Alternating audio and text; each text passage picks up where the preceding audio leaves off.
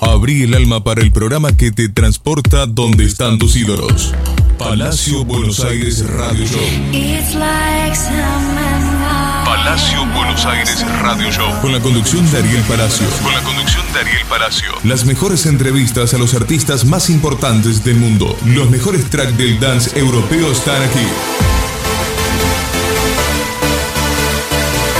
Bienvenidos a Palacio Buenos Aires Radio Show.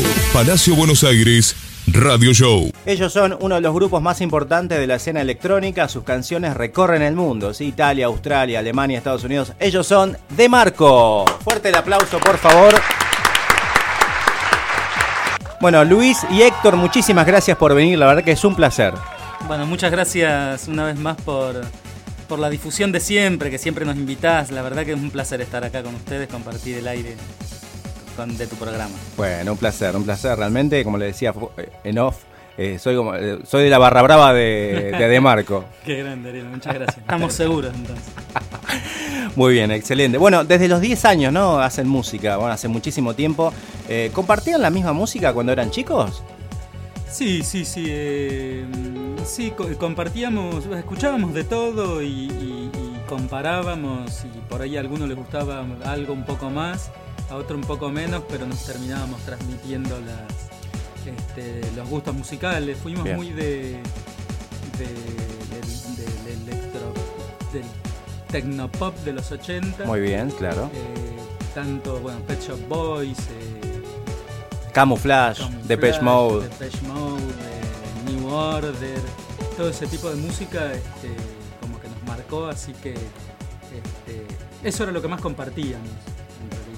Pasábamos horas escuchando eso y por ahí a alguno le gustaba un poquito más una cosa que otra, pero siempre terminábamos este, diciendo, che, mira esto, qué bueno. sí". Muy bien. ¿Y el momento de su primer teclado, el momento de sus primeros instrumentos para experimentar, qué, qué- qué recuerdan de esa época? Claro, no, pero también digo, tocábamos, digo, también compartíamos escenario, porque de los 10, Claro, 11 claro. años tocábamos música, nosotros este, teníamos un dúo de folclore, tocábamos folclore en, Bien. en, una- en Maipú, nosotros somos de Maipú, provincia de Buenos Aires, en Maipú, la zona, digamos, la verdad que teníamos fines de semana bastante activos porque eh, éramos un dúo folclórico y nos movíamos, tocábamos ya desde ese entonces, nos lo, tomábamos, nos lo tomábamos lo más profesional que se podía Bien. porque éramos niños, estudiábamos, pero ya compartíamos escenario desde, desde ese entonces, digamos, y composiciones también, ya componíamos, digamos, de chicos también. Muy bien, muy bien. Las primeras máquinas llegaron ya viviendo en Buenos Aires, en realidad. Eh, Claro, habían pasado bandas incluso entre medio hasta que decidimos eh, armar un dúo de, que suene a máquina, ¿no? que era un poco la idea. Entonces, este, ahí fueron pasando algunas máquinas. Cuando vinieron las máquinas lo empezamos a ver como una especie de... eh, al principio fue como una especie de hobby, o sea, éramos más de guitarra, bajo, batería. Este, a ver qué pasa con, a ver qué pasa de- con las máquinas y hacer un poco de, de- de sonido que suene un poco más, más sintético. En esa época, del año 98, no existía mucho de lo que era música electrónica acá en Argentina, si bien había DJs y, y alguna especie de movida electrónica, no era tan, Claro. no, no, no, no estaba tan este, afianzada como ahora, que hay, eh, hay artistas que tocan, o sea que la música electrónica se fue abriendo un poco más. En ese entonces era, era como una especie de a ver qué sale y bueno, y empezamos así jugando y se fue, y fue creciendo, ¿no? Muy bien, muy bien.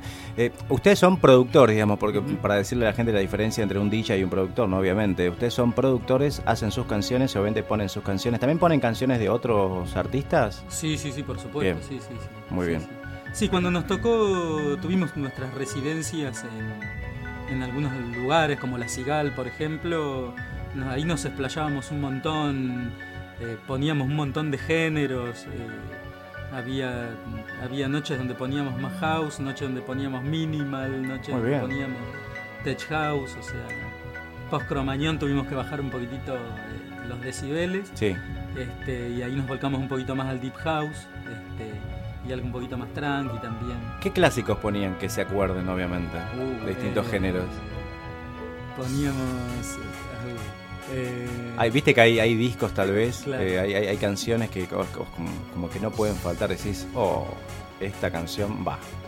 Va para la pista, va para el momento. me acuerdo de algunos temas de Frankie Knuckles que usábamos mucho. Wow, este, sí. Me acuerdo de I'm Afraid of the Future, acá un tema que es un poco más nuevo. Sí. Eh,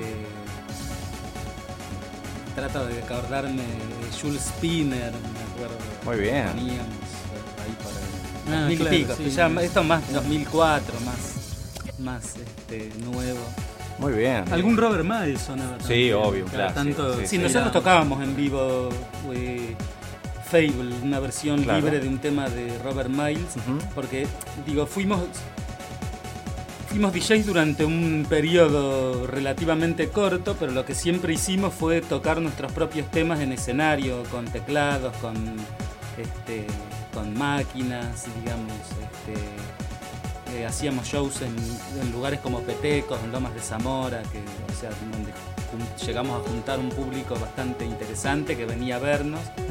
este, no sé, tocamos en lugares como Quimia, digo, lugares que tenían escenario, ¿no? este, y, y, siempre tratábamos de montar un show en vivo con nuestros temas, digamos. Después el periodo DJ fue relativamente corto, unos cuatro años más o menos, donde aprovechamos para, yo en mi caso personal, como para abrir la cabeza a ver cómo mover a la gente, digamos, ¿no? Como, este, Fue post-cromañón en realidad, porque lo que era música en vivo después de eso fue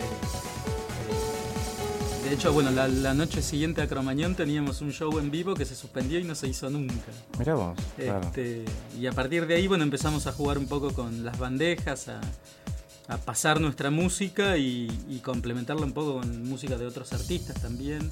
Este, y a buscar música para, para, mover al, público también. Totalmente. Jugar un poco con eso.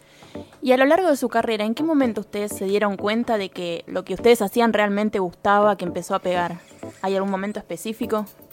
Eh, sí, sí, sí.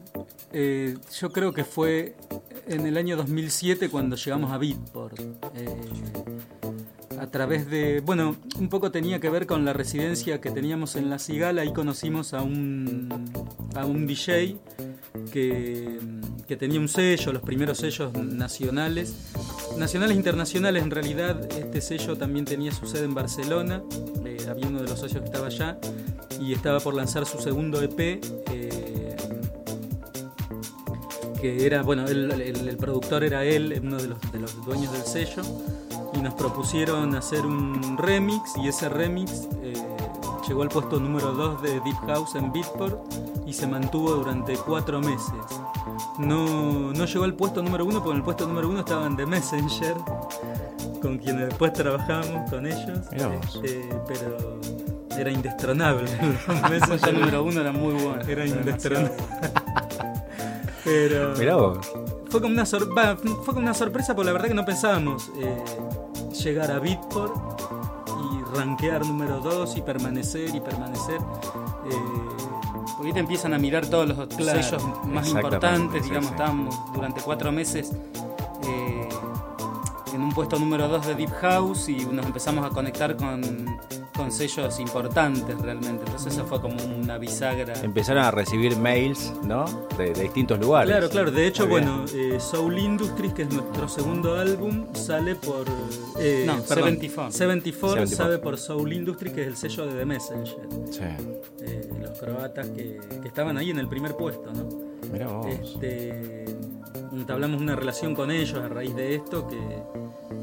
Nada, gente muy, muy, muy, muy muy buena gente. Sí, una amistad que perdura hasta el día de hoy, digamos. Una ciberamistad, ¿no? Este, una linda vidriera, digamos, para que puedan verte.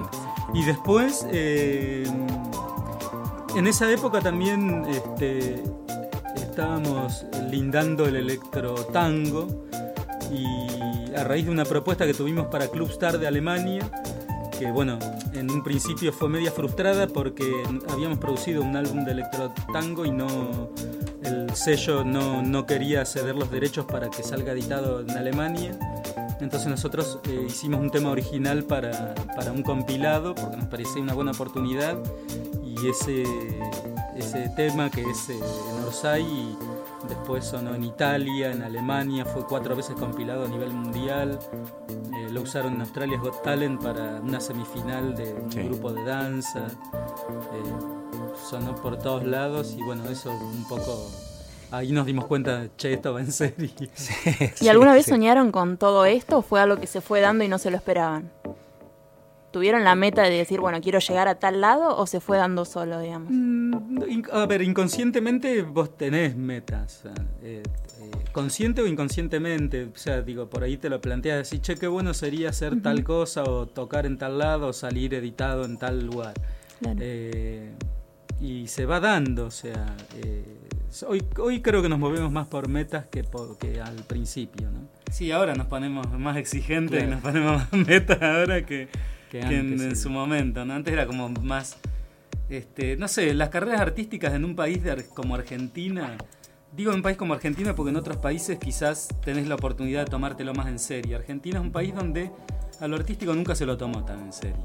Digo, esto yo... Es verdad, sí. Sí, o sea, eh, es, es para debatir largamente, pero no sé, es raro Argentina a ese nivel y como que en Argentina un, artista en principio se toma lo que hace como un hobby, digamos, pasa por una etapa de hobby y pareciera hasta un factor que tiene que ver con un factor suerte, que te vaya bien o no en lo que haces. Claro. Este, sí, como cuando te preguntan, por ejemplo, eh, ¿qué haces? Bueno, soy músico. Bueno, pero ¿de qué trabajas? ¿De qué trabajas? Claro, ¿Qué haces? Claro, como si tuvieras... Este, sí.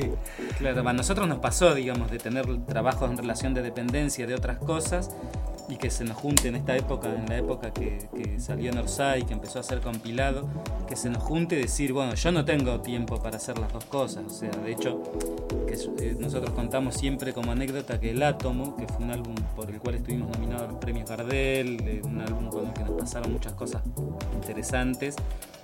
Eh, el primer álbum que hicimos en serio, por decirlo de una manera, que nos pusimos la meta de hacer un tercer álbum enfocado, concentrado en la música, este, lo hacíamos entre las 8 de la noche y las 3 de la mañana y a las 7 había que levantarse para ir a trabajar, digamos. Era un esfuerzo. Mucho sacrificio, claro. Sí, sí. Que gracias a Dios hoy no, no este, logramos torcer el brazo. Muy bien.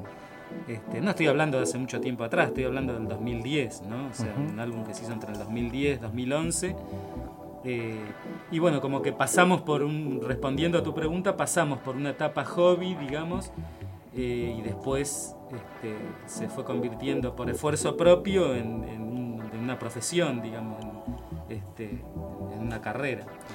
Muy bien. Estaba pensando un poco en lo que decían, ¿no? Que hay muchos artistas que dicen, la verdad que lo que yo hago pegó más afuera o me dieron más apoyo afuera que acá. Eh, ¿Fue el caso de ustedes también? Sí, sí, eh, sí, sí. Si bien eh, tuvimos algunas repercusiones en Argentina, sí, tuvimos más aceptación, o sea, afuera, sí, seguramente. Bien, sus discos, bueno, obviamente pueden comprarse a través de marcoep.com.ar. ¿Qué otros lugares también pueden comprar sus canciones, sus discos? nos pueden buscar en Spotify. Estamos en Spotify, en Deezer, en iTunes, en SoundCloud, en Instagram, estamos bien, como de Marco Project, estamos en Facebook. Todas las redes nos conducen a, a escucharnos. Ponemos de Marco y ya está. De Marco Project. De Marco Project y nos encontramos de Marco Electronic Project. Estamos medio en una mutación entre el de Marco Electronic Project y el de Marco Project. Exactamente. O de Marco EP. O de Marco EP, claro. Eh, no, no, pero estamos, estamos tratando de mutar al de Marco Project eh, Bien. para cortarlo un poco y, ser un poco más conciso, porque estamos trabajando en colaboración con, con varias eh, vocalistas. Bien. Entonces la idea es resumir un poco. Muy bien. De Marco Project y Corina Lorenz en Porque si no queda muy largo para... Claro, sí, sí, sí, para cortarlo un poco, sí. Muy bien, muy bien. Hay que ser un poco más conciso con eso. Recién hablabas un poquito de Orsay, ¿no? Que, bueno, que a través de un sello alemán empezaron a difundirse en distintos lugares del mundo. ¿Cómo se maneja el derecho a autor en el exterior, digamos? A veces eh, se pierde un poco, ¿no? ¿Cómo, cómo es? Eh, No, o sea, a ver, los sellos de afuera, en nuestro caso, bueno, gracias a Dios, trabajamos con sellos muy, muy importantes como fueron Clubstar eh, y su subsidiaria Lola's World eh, y Chalo Music también. Este, son muy, muy, muy prolijos, muy prolijos.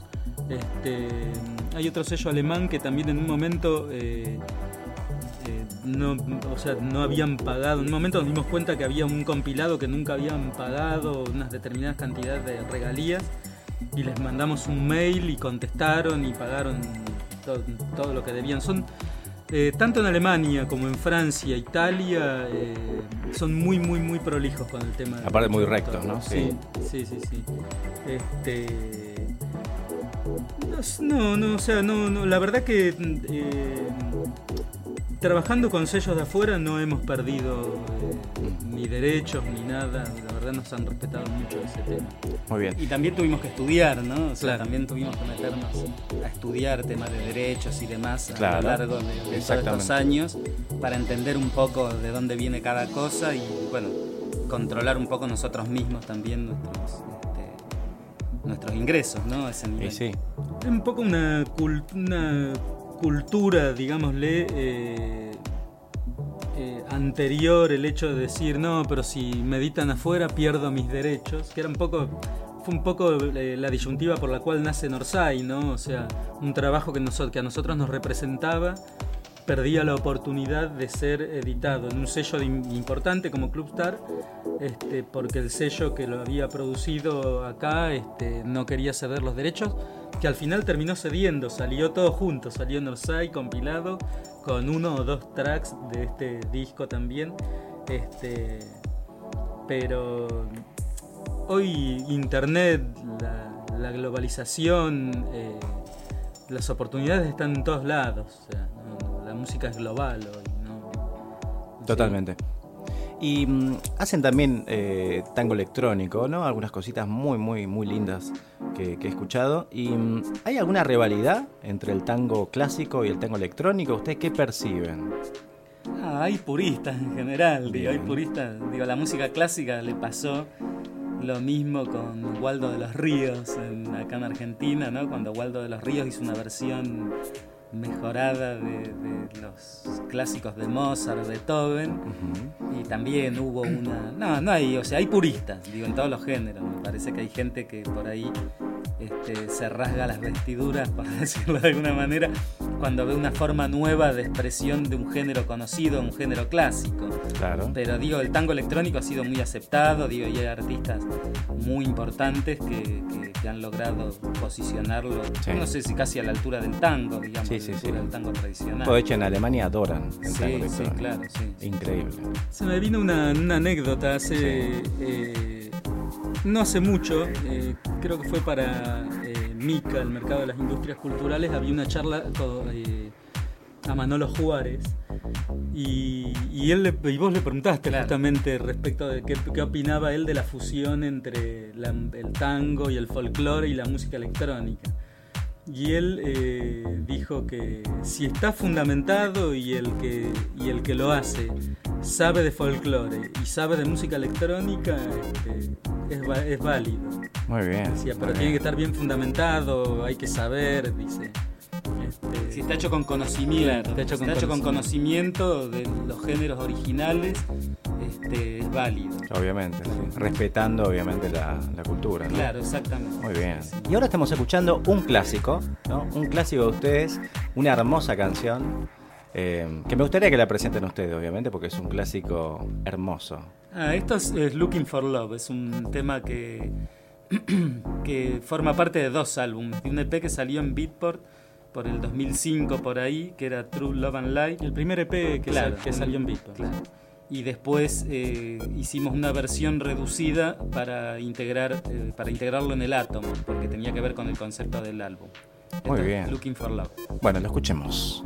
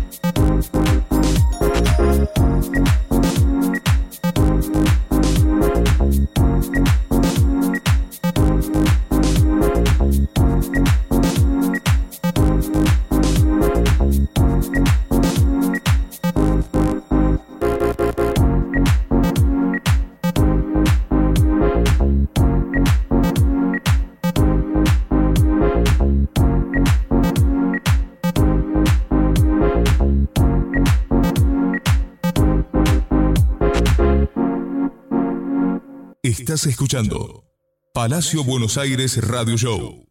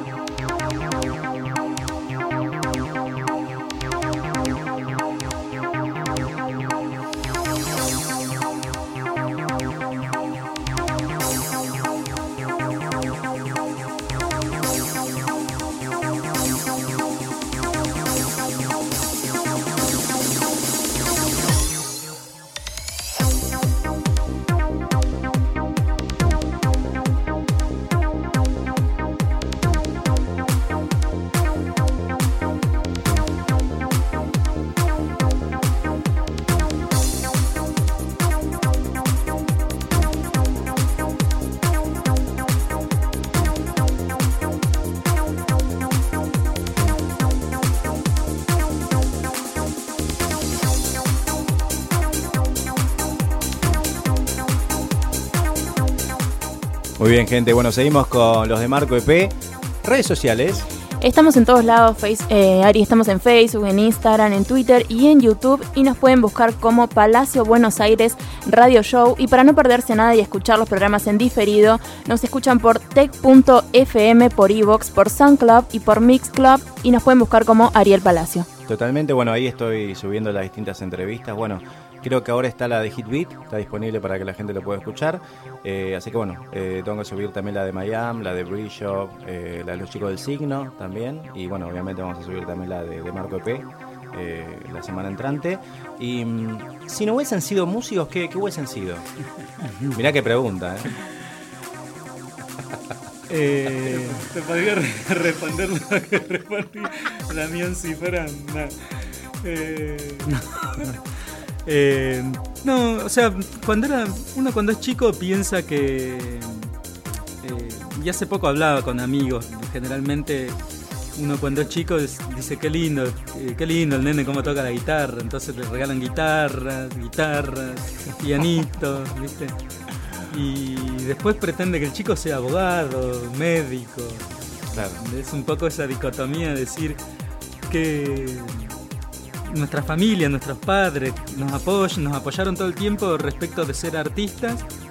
Eh, pero uno después cuando es grande dice, bueno, a veces en alguna época donde a uno no le va tan bien, dice, tendría que haber sido médico, tendría que haber sido abogado, ¿no? Nosotros tenemos una, tenemos una doble profesión porque también somos productores de cine y publicidad, con lo cual este, nos hemos dedicado mucho tiempo a eso.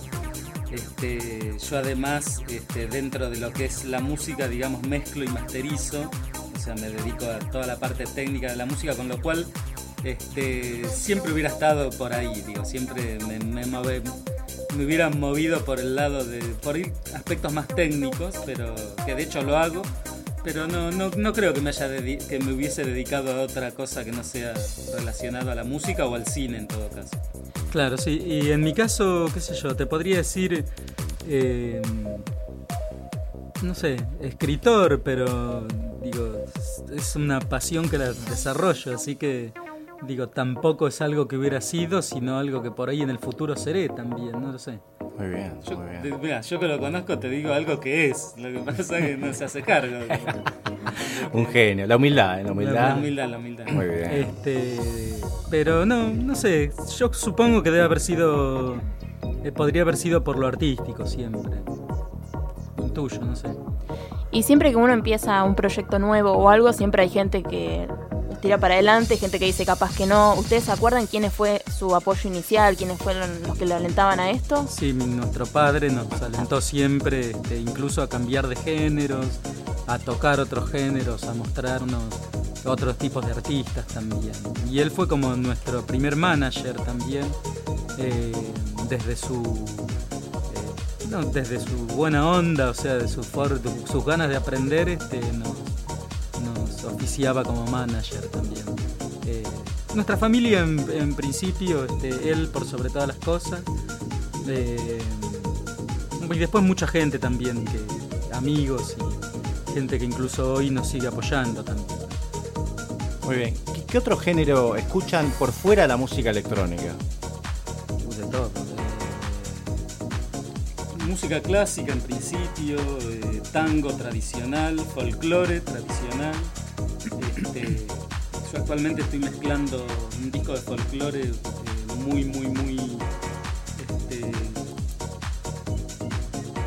autóctono, por decirlo de alguna manera. O sea, pues un disco de bagualas y vidalas con caja, con este, así muy, muy del norte, eh, por decirlo de alguna manera. Tiene este, de todo un poco. Es muy latinoamericano el disco, pero es bastante así, este, bagualas, vidalas con caja y canto canto colectivo, que es el disco de Miriam García, una artista que trabaja con Chancha Vía Circuito, está inclusive Chancha Vía Circuito dentro del, material este, como músico invitado. Este, así que estoy escuchando mucho ese disco, pero en general este, todo tipo de género, jazz también, este, pop, eh, rock también. somos muy abiertos y escuchamos absolutamente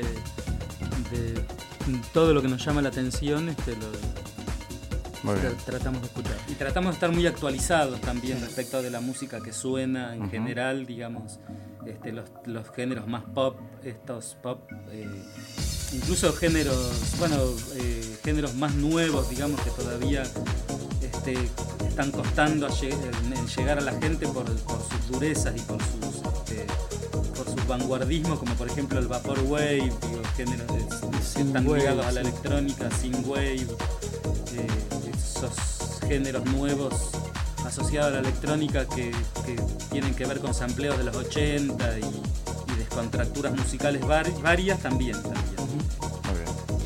Y hablando de, su música, de lo que ustedes componen, ¿hay una palabra para definir lo que ustedes hacen?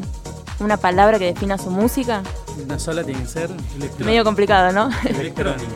electrónica. Electrónica porque nosotros le ponemos electrónica a todo lo que tocamos, digamos, a todo lo que hacemos. De hecho, actualmente estamos haciendo un disco de, de folclore, de folclónica, digamos, acabamos de lanzar un single, eh, pero tenemos todo un disco atrás de eso. Y bueno, cuando hicimos folclore le pusimos electrónica, cuando hacemos tango le ponemos electrónica, La base tenemos de todo. unos temas medio yaceros. Con electrónica. electrónica, claro. este, le inyectamos electrónica a todo. ¿Y qué es lo, mejor y lo peor de haberse dedicado de lleno a la música electrónica? Eh, lo mejor, eh, lo mejor quizás eh, es que nos, nos, permitió jugar mucho porque empezamos haciendo música electrónica cuando muy pocos hacían música electrónica, incluso producían, ¿no? Entonces como que tuvimos esa libertad de poder hacer, por ejemplo, hoy él me decía que, que le había gustado Retrovisión, de los discos que hicimos, porque quizás en Retrovisión nos, nos dimos la licencia de, de, producir diferentes tipos de géneros que por ahí, eh, que yo, hoy un productor se dedica a producir trance, otro se dedica a producir deep house, otro se dedica a producir tech house, o sea, y no, y como que no se meten con otros géneros. Entonces como que, si te tengo que decir lo mejor, fue que, que que nos permitimos jugar con diversos géneros, incluso hoy mismo este, también jugamos con géneros que todavía por ahí son nuevos, o sea, y nos atrevemos a, meter nuestra idea y nuestra cabeza en, ese tipo de géneros que tienen que ver con el avance de la música electrónica, ¿no? Sí, dentro de lo mejor, digo, ahora vamos a lo peor si querés, pero dentro de lo mejor yo también digo, puedo destacar que tuvimos la capacidad de convertir eh, de convertir lo artístico en un oficio, en una profesión. Y no todos pueden, eso la verdad y conseguir, digamos, una varias libertades detrás de, detrás de eso, de trabajar de lo que te gusta. Con lo cual digo, yo creo que una de las principales cosas dentro de lo mejor es eso, digamos, para mi vida y para la vida de él, ¿no? Y lo, no sé si lo peor, pero digo, la verdad que Argentina no es un país de música electrónica, siempre está un poquito más atrás respecto de lo que es la música electrónica y por ahí, eh, eh, no sé, haber, haber gestado este proyecto y estar en Argentina a veces no nos ha jugado muy a favor eh, respecto de lo que, lo que queríamos hacer. Y si nos tienen que contar tal vez alguna anécdota del grupo, ¿qué se les ocurre? Uh, ¿cuál de todas? No, tenemos un montón de anécdotas. A ver, ¿qué tipo de anécdota te gustaría? Y tal vez puede ser una en vivo, que haya pasado en vivo. Yo te voy a contar una en vivo que incluya violencia, puede ser. ¿Cómo violencia? No, me digas no, me que, que todo en la comisaría. No, no, no, no, no, no, yo terminé, a ver, no, no, terminó bien. Yo voy a contar. Dale, dale. Eh, una noche estábamos tocando en Petecos, en Lomas de Zamora, que se armaban unas fiestas hermosas. sí, pista llena. O sea, hay que aclarar que estaba la pista llena, explotada y que costaba mucho llegar desde el fondo hasta el escenario. Bien. ¿sí? Eh, estábamos en el House of Dance, en el escenario del House of Dance, que adelante tenía dos pistas o tres pistas, tenía petecos. Y estábamos desarrollando nuestro set y ese día habíamos ido con nuestro manager y nosotros dos solamente. Generalmente íbamos con más gente. Eh, y más amigos, así que nos acompañaban. Y estábamos solos y nuestro manager estaba en la cabina, eh, o sea, en el, junto al, sonidista, mirando el show desde la cabina. Y de repente yo veo que una persona se viene acercando, una persona eh, en estado de ebriedad, se acerca al escenario, apoya el vaso y se sube al escenario y se para atrás mío. No. No. Y me empieza a hablar. en vivo. Sí, sí, sí, sí, la gente estaba bailando. ¿Y no, no había seguridad, nada? No, no, no. Los de seguridad estaban, pero, no lo vieron. No, se dieron cuenta. no lo vieron porque encima esta persona era conocida también. Ah. Era un cantante de una banda ah, conocida. Incluso hasta el día de hoy. Digamos quién es. ahora lo decimos. sí, da lo decimos. Y me empieza a decir que quería cantar, que quería cantar, entonces yo le digo, que espera, que, que terminamos este tema y, tocamos algo, eso, canta algo, qué sé yo, no sé. Está muy borracho. Claro. Entonces se va a hablarle a él y como él no, no, o sea, no le da importancia. No es que no le da importancia, no tenía lugar, o sea, estaba la gente bailando, nosotros estábamos tocando, nuestros shows son muy pensados, digo, no, no hay mucho lugar para la improvisación. Claro. Eh, menos mal que no teníamos visuales en ese entonces, porque si no, menos, o sea yo en un momento sentí como que, o sea, iba de él a mí, atrás no venía nadie, yo hacía señas, onda, venga claro, a sacar. Encima era grandote. Medio dormido lo, lo, de seguridad, ¿no? Me no, parece. no se podía pasar, no, se podía estaba pasar, la pista muy llena, no, no, bueno, había lugar. En definitiva se terminó apoyando en mi set y me corrió todo y yo quedé agarrando todos los equipos y ahí, sí, y ahí vino alguien y lo sacó. Menos mal que son dos. En realidad lo empujé yo un poco hasta afuera y cayó unas escaleras así ah, medio. no me quedó otra. muy amablemente. Claro. Y, lo invitó a retirarse. ¿Y eso se notó en el medio del show o la gente siguió como la gente creo que no se dio cuenta. Ah, bueno, menos mal. Al, otro día se suspendió un show por eso, porque creo que se golpeó esta persona. O sea, al otro día. les digo quién era. era Rodrigo Martín, el cantante de Juana la Loca. Muy borracho lo empujé por unas escaleras, cayó tres, tres escalones para abajo del escenario, o sea, a la altura de un escenario hacia el camarín, y ahí lo rescató un amigo que me pedía disculpas. Yo me enojé, en realidad. Sí, sí. Una anécdota. se suspendió el show en el estadio Ópera. Yo en un momento no sabía qué hacer. ¿no? Y sí, me imagino. No sabía qué hacer. La sorpresa, ¿no? Obviamente. No, pero encima yo lo vi subir al escenario. O sea, no lo frenó nadie. Y, después, él después se acordó lo que había hecho, pidió disculpas o algo, nunca quedó ahí. ah, bueno, no lo volvimos a ver, digamos. De hecho, no era una persona que conocíamos nosotros, sino era un asiduo. Había ido a bailar con amigos al boliche, digamos. Eh, ¿Cuándo fue esto? En el 2003, 2000. Ah. No, sí, 2003. Sí, ah, claro, no había tanto Facebook ahí como para mandar un mensajito, claro. No, no había nada. En la época de sábado a la noche, que estaba de moda, tocaban en Estadio Obras, digamos, Juan la Loca, con lo cual debe haber sido en esa época. Estaba más loco que nunca. Y se ve que era vecino de ahí del lugar y había ido a bailar con unos amigos, o sea, y de repente le, dieron ganas de subir a cantar algo. Suele pasar eso a los artistas de música electrónica que hacemos música electrónica en vivo. En Miseto también nos pasó una vez una chica abajo que nos decía que quería cantar, que claro, nosotros hacemos música electrónica, quizás le inspira algo, pero bueno, está el, criterio de, esperá, o sea, ¿qué, ¿qué, podés cantar vos arriba de algo que ya está prearmado, digamos? O sea, la gente arengada suele ser un peligro. complicado. De última pida mucha gente de seguridad alrededor del escenario por las dudas, ¿no? Me interesa saber, bueno, usan multipistas, samplers, eh, Logic, Reason, Pro Tools, digamos, ¿cómo trabajan las voces? ¿Cómo? Contame un poco de eso, cuéntame. Eh, sí, usamos un poco de todo. Eh, usamos Reason, eh, eh, usamos algo de Ableton Live para algunas cosas. usamos Acid también, Sanforge, Nuendo, algo de Cubase para algunas cosas que más o menos son bastante parecidos. BCTs en general, nos basamos bastante en los BCTs. ¿Qué más? A ver, vos en tu... No, no, en general, digamos, empezamos trabajando con Fruity Loops. En su, en su momento empezamos produciendo con... Empezamos produciendo con eh, Revir, un programa que es, es, como el abuelo del Reason. ¿sí? Empezamos con eso. Eh, después pasamos al Fruity Loops y después ya nos empezamos a, profesionalizar mucho más, pero junto fuimos casi de la mano con, con los programas que iban saliendo, digamos, porque nosotros empezamos a hacer esto en el en 1998 con una máquina de ritmos, un bajo, era todo analógico al principio. Era una TR-707, venimos de ahí de claro. Vos imaginate que en 1998 recién salía Windows 98, con lo cual oh. estaba todo por crearse, o sea, no, no había multipistas. No sé, no sé si existiría Pro Tools, pero alguna versión muy, muy para estudios y algo muy exclusivo, no sé.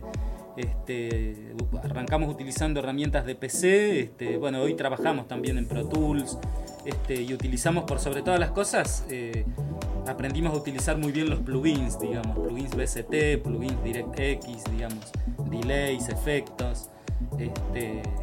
Y bueno, secuenciamos y producimos en el programa que, en el cual arrancamos, digamos. Eh, qué sé yo, depende también si, si hacemos una colaboración con alguien, con algún otro productor o con algún otro artista que quiera meter este, sus plugins y sus sonidos, tratamos de unificar en un Ableton Live, en un Cubase, en un Nuendo, en algún programa que, tengamos todos como para trabajar. En realidad, eh, como que la, eh, no nos frena mucho, digamos, el tema tecnológico, sino que nos concentramos más en, plasmar las ideas que tenemos en la mente, conseguir que, salgan sonando, digamos. Sí, y a veces pasa, pasamos, o sea, eh, un track eh, terminado pasó por muchos programas, o sea, no se hizo exclusivamente en uno, o sea, pasó, pasamos por varios programas, depende de lo que estemos buscando también. Muy bien, muy bien. Tienen tres discos, bueno, Retrovisión 2009, 74 2010, El Átomo 2013. Eh, ¿Cómo surgieron los nombres de los discos, digamos, y qué diferencias eh, encuentran entre disco y disco? Eh, Retrovisión el, nombre, el título de Retrovisión tenía que ver porque Retrovisión es medio como un compendio de, de, lo, mejor de nuestros... Podría ser un compilado, inclusive. Podría serlo, pero no lo es porque no, no había salido con anterioridad ese material en ningún lado, pero es como un compendio de nuestros mejores... Eh, eh, de nuestro mejor trabajo de los de, esos años, ¿no? Este, lo que veníamos trabajando en esos, en esos años. De hecho, había algún material este, con vocales que quedó afuera también.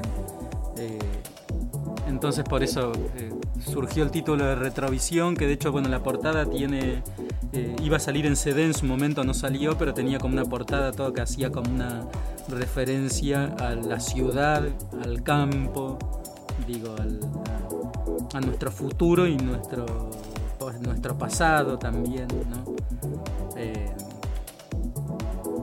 En el caso, bueno, de 74, eh, no lo, no, lo, habíamos pensado como un álbum.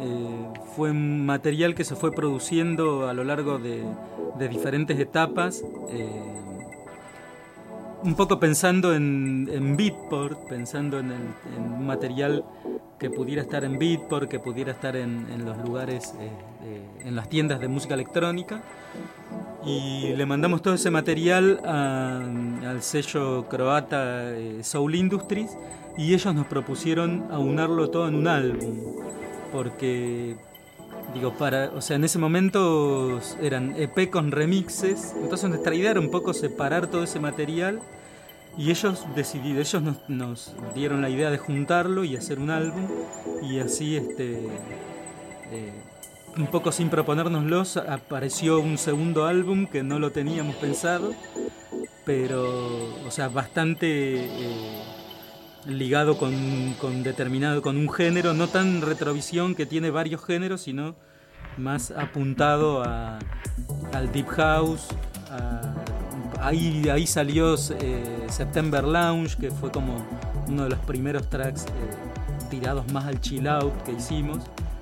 Este, un poco emparentados con el Deep House, pero quedaba muy bien ahí y ellos decidieron ponerlo también.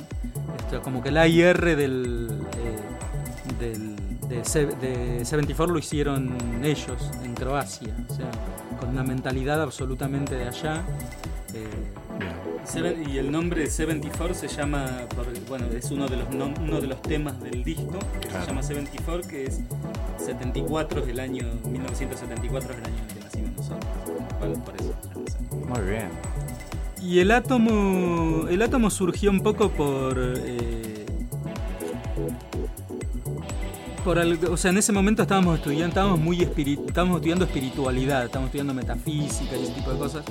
Había surgido por esta idea del átomo crístico, que es un, algo que tenemos todos eh, eh, al lado de la glándula timo, que es una conexión con lo espiritual y con lo divino. en el corazón, digamos. Claro, en el corazón. Y finalmente eh, no recuerdo exactamente el momento en el cual decidimos sacarle el, crístico, pero se terminó llamando el átomo, terminó apareciendo eh, Jesús ahí en la portada del disco, este, un poco por una decisión conceptual, eh, que al principio no estaba la, la, portada iba a ser otra cosa en principio, más haciendo referencia a esto de, del átomo crístico ese concepto desapareció y fue mutando en lo que es actualmente la portada, que es, es la cara de Jesús, de alguna forma, para el que lo quiera entender de esa manera, ¿no? Sí, son dos cosas, o sea, en realidad, porque estábamos concentrados en esto de que eh, el concepto del álbum es el amor, digamos, el amor desde lo más grande hasta lo más chico, eh, y concentrados en esto de que somos todos átomos de algo más grande, digamos, como que no estamos separados y bueno, fue, se fue resumiendo, resumiendo, resumiendo hasta el átomo. Y de hecho en la portada del átomo es solamente esta obra de arte que hizo Antonio Chiesa, que es un, este, especialista en, técnica mosaico, es un italiano. Eh, no cuento la anécdota de cómo llegamos a hacerlo porque es un poco, es bastante largo. Pero bueno, decidimos que en la portada no haya nada, no dice de Marco. Sí, es verdad, no, dice nada. No dice nada, digamos, solamente la, la cara esa, obra de arte, una obra de arte. Actualmente se está fabricando, el átomo va a salir en CD eh, entre este año y el año que viene. Muy en formato físico, así que... Primicia exclusiva. Primicia exclusiva, sí. Y además es el átomo, digo, y además es el comienzo de, de, nuestra música profesional, digamos, de donde nosotros empezamos a tomarnos más realmente este, mucho más en serio lo que hacemos y a, plantear metas, a ver eh, con qué artistas nos gustaría trabajar y digamos empezamos este, a partir de ahí a incursionar en música con vocales, digamos, a inyectarle electrónica a las cosas donde a la música más a otros tipos de géneros musicales. Y hablando un poco de, del futuro, ¿no? ¿Cómo se ven el día de mañana? ¿Tienen algo planeado, alguna meta para llegar? ¿No se pusieron a pensar todavía? Eh, no, sí, en principio lanzar la música que estamos produciendo, que estamos terminando de producir. Este año tenemos un... que es mucha. Sí, que es mucha. Este año tenemos este, varios lanzamientos de por medio. Eh, estamos trabajando con una artista de la India que se llama Mitika Kanwar, que es vocalista, eh, con la cual estamos haciendo un material exclusivamente chill out lounge. Eh, que bueno, esperamos poder lanzar este año, antes de que termine este año. También estamos trabajando con Brillo, con, con Joana, que también pensamos lanzar su álbum eh, lo antes que se pueda, o sea, muy pronto, muy prontamente esto va a ser.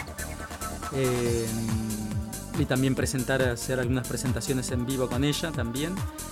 Eh, tenemos un álbum, él hace un rato estaba hablando de eso, que, que fusiona tango, folclore con música electrónica. Está muy, muy, muy avanzado y un poco el, lanzamiento de, Mi Río, que fue un track que lanzamos ahora el primero de septiembre con Corina Lorenz como invitada, como vocalista invitada. Eh, nos hizo rever un poco este material y descubrimos que está muy, muy, muy avanzado, con lo cual este, eh, supongo que vamos a, ponerle un poco de cabeza a eso. Estamos trabajando en un single con Silent también. Este, y estamos atrás de varios remixes también. Uno para Federico Guglielmi, eh, que es un DJ y un artista italiano con el que tenemos un afecto muy grande y con el que nos interesa trabajar también. Así que tenemos de todo, tenemos todo súper planeado aparte. Como para dos años. Sí, bueno. Lanzamiento, sí, trabajo, fortalecer el vivo también, fortalecer el este, poder este, encontrar espacios donde, donde poder tocar nuestro show en vivo, digamos que no, no es la cabina de cualquier boliche, digamos, necesitamos una infraestructura de escenario con, pantalla para poder este, poder proyectar visuales, digamos, con lo cual este, lo armamos, digamos, lo estamos armando eh, y bueno, vamos a ver si podemos hacer algunas fechas este año. Muy bien, obviamente vamos a estar presentes, ¿no? Sí, sí, sí. De un show increíble, por favor. ¿Y mm, qué importancia le dan al tiempo y al espacio? Recuerdo que hace, hace unos minutos habías mencionado que trabajás en relación de dependencia. El tema que tal vez cuando dejas de trabajar es como que te sentís libre, ¿no? No atado a un horario muy particular. Por eso básicamente te preguntaba esto. Para, ustedes, ¿qué, ¿qué significa el tiempo, el espacio? Eh, el tiempo y el espacio. son cosas que no existen en realidad. cuando, también cuando te pasa esto, te das cuenta que son cosas que no existen. Totalmente, está, está como naturalizado. Como fíjate que nosotros, por ejemplo, no usamos relojes. Ahí está, ese detalle, muy bien. Sí, sí. Este, tratamos de vivir lo más tranquilos que se pueda y dejar mucho, mucho, mucho tiempo y espacio para producir, digamos, porque eh, lo que nos pasaba en el caso cuando teníamos trabajos en relación de dependencia teníamos que combinar con lo artístico, es que eh, los horarios te acotaban el espacio artístico, digamos. Y en realidad hay un libro de David Lynch que se llama El pez dorado que habla de esto en uno de sus capítulos, eh, donde, donde David Lynch explica que para encontrarse realmente con la creatividad y con la esencia creativa que hay adentro de uno, lo mejor es estar en pasividad. Yo lo explico con mis palabras, ¿no? David Lynch lo explica mucho más profundamente.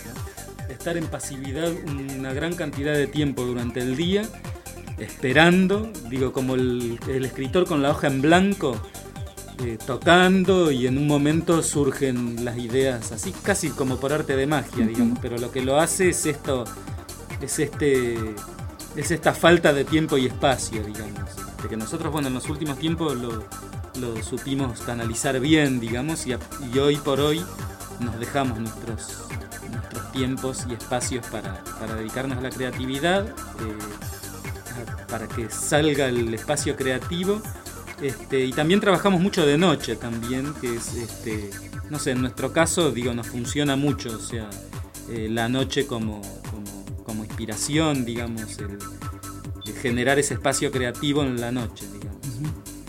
El tiempo es fundamental, digo, el tiempo, más allá de que sea una ilusión, corre, o sea, en la existencia, ¿no? en la vida. Eh, y todo lo que no, no hiciste hoy, mañana no lo vas a poder hacer. Entonces, o sí, pero bueno, el tiempo para mí es fundamental en ese sentido, ¿no? Eh, y el espacio es el espacio que, que, que, abarcamos en este momento. Este, también es ilusorio, pero es fundamental también en este momento. Son dos cosas para utilizar bien, sí. que hay que aprender a utilizar, o sea, el tiempo y el espacio. Totalmente. Sí, sí, aprender, aprender a utilizarlos en favor de uno, digo, mi tiempo y mi espacio no es el mismo que el tuyo, ni que el tuyo, digo, y a la vez este, hay como moldes sociales que pareciera que nos quieren forzar a todos a tener los mismos tiempos y espacios, y no es así. Totalmente. no, no, es así. Increíble, un libro abierto, ¿no? La verdad que sí, la verdad que sí, muy bueno. Fuerte el aplauso, por favor. Para los de Marco EP, muchísimas gracias por estar presente. Un placer, la verdad, que hayan venido. Unos genios. La verdad que sí. Muchísimas gracias.